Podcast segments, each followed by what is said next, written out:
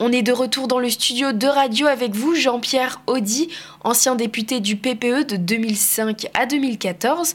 Alors on continue cette interview en évoquant les élections européennes de juin 2024. Selon vous, sont-elles différentes des autres élections? Elles sont euh, extraordinairement différentes. Pourquoi? Parce que, euh, hélas, euh, la montée des mouvements populistes, sont en train de se est en train de transformer le paysage politique parce que les populistes sont devenus des extrémistes.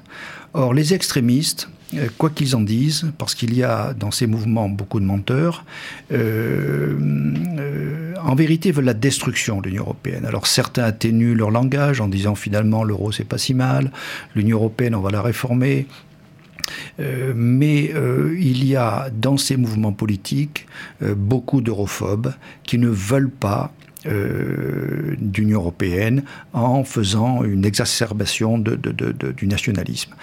Et ça, c'est très dangereux. c'est la raison pour laquelle un des combats contre l'abstention est de dire aux Européens attention, ne vous assoupissez pas, parce que ce qui est en jeu aujourd'hui, c'est la destruction de euh, l'Union européenne, ni plus ni moins. Et personnellement, évidemment, euh, euh, je, vois ça avec beaucoup de recul. on, pouvait le sentir, notamment en 2007, lorsque nos amis roumains et bulgares sont arrivés. ils sont arrivés avec une forme d'indifférence, très, de manière particulièrement euh, différent de ce qui s'est passé en 2004 et 2005, où les anciens pays communistes sont arrivés dans la joie de, des Européens qui se retrouvaient rassemblés. Et donc on a senti à l'époque, quand il y a eu l'échec du, du, référendum sur euh, le projet euh, de, constitution pour l'Europe, on a senti déjà qu'il y avait une inversion sur la, la, joie de construire l'Union européenne. Et aujourd'hui, je trouverais vraiment très triste et dommage que nous puissions échouer sur cette tentative de construction d'une entité démocratique supranationale, parce que c'est ce que nous faisons. Nous sommes en train de construire de la démocratie supranationale. Ça existe nulle part au monde. C'est la seule expérience dans le monde d'avoir une région qui fait une tentative d'organisation démocratique supranationale. Euh, ce pourrait être une, une expérimentation qui pourrait être l'antichambre euh, d'une gouvernance mondiale. Euh, si vous examinez par exemple euh, les chefs d'État ou de gouvernement aujourd'hui, qui agissent dans le monde, que ce soit au G20, à l'ONU, etc., ils agissent sans aucun contrôle démocratique il n'y a aucun euh, parlementaire, il n'y a aucune organisation qui contrôle les chefs d'État au G20, qui contrôle les chefs d'État euh, euh, à l'ONU, etc., etc.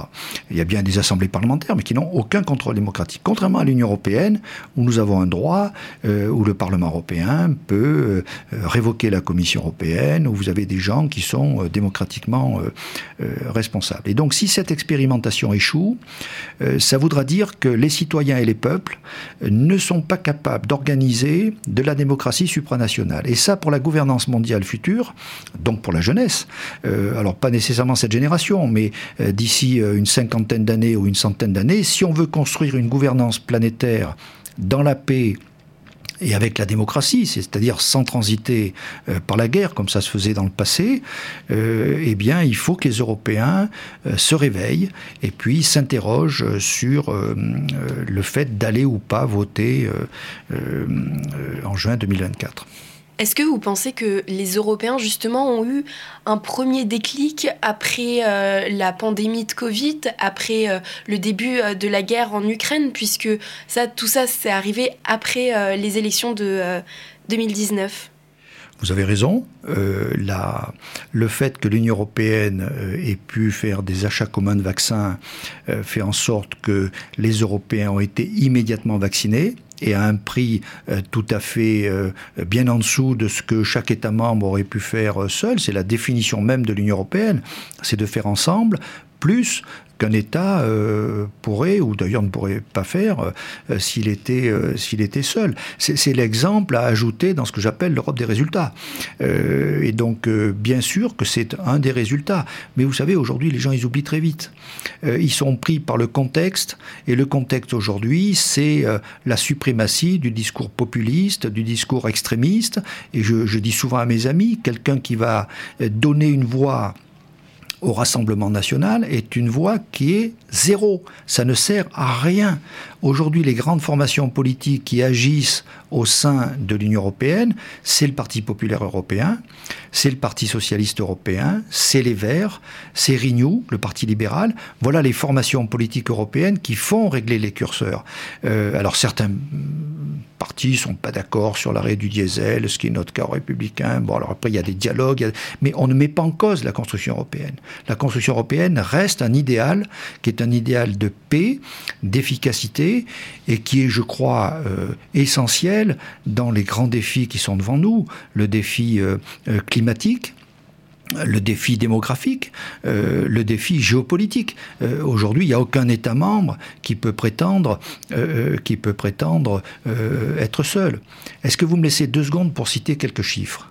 J'aime pas beaucoup les chiffres, mais je voudrais vous en citer quelques-uns. Allez-y. D'abord sur le plan démographique. Quand Jésus-Christ est né, 200 millions d'habitants sur la planète. Le premier milliard, en 1800, il fallait à l'époque 120 ans pour avoir un milliard d'habitants supplémentaires. Aujourd'hui, nous sommes à peu près 8 milliards. Il faut 11 ans pour avoir un milliard d'habitants supplémentaires sur la planète. Nous sommes, les Européens, 450 millions d'habitants. Donc ça, c'est un premier chiffre à bien avoir en perspective. Deuxièmement, le, PIB. Le PIB, nous avons, euh, l'Union européenne représente à peu près 6% euh, de la population mondiale et représente euh, un peu plus de 14% du PIB. Donc ça, c'est une donnée qu'il faut bien avoir à l'esprit pour voir les bouleversements qu'il va y avoir euh, dans euh, les années qui viennent et où aucun État seul ne peut s'en sortir. Aujourd'hui, dans les dix premiers États les plus puissants du monde, vous avez trois Européens, l'Allemagne, la France et l'Italie. D'ici 2050, il y a un État qui sort tous les dix ans. En 2050, il y en a zéro. Alors les Européens, qu'est-ce qu'ils font?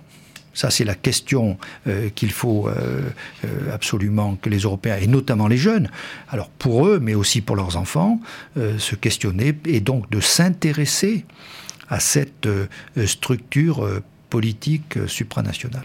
Donc en tout cas, les citoyens européens sont invités à voter du 6 au 9 juin 2024. C'est le 9 juin en France. pour voter pour les eurodéputés, vous avez été eurodéputé de 2005 à 2014 pour euh, résumer, quel est le rôle d'un eurodéputé et a-t-il vraiment une certaine influence, un certain pouvoir? Est-ce qu'un eurodéputé finalement sert à quelque chose? Oui, euh, un eurodéputé euh, est utile et vous avez des textes qui passent à deux, trois voix près.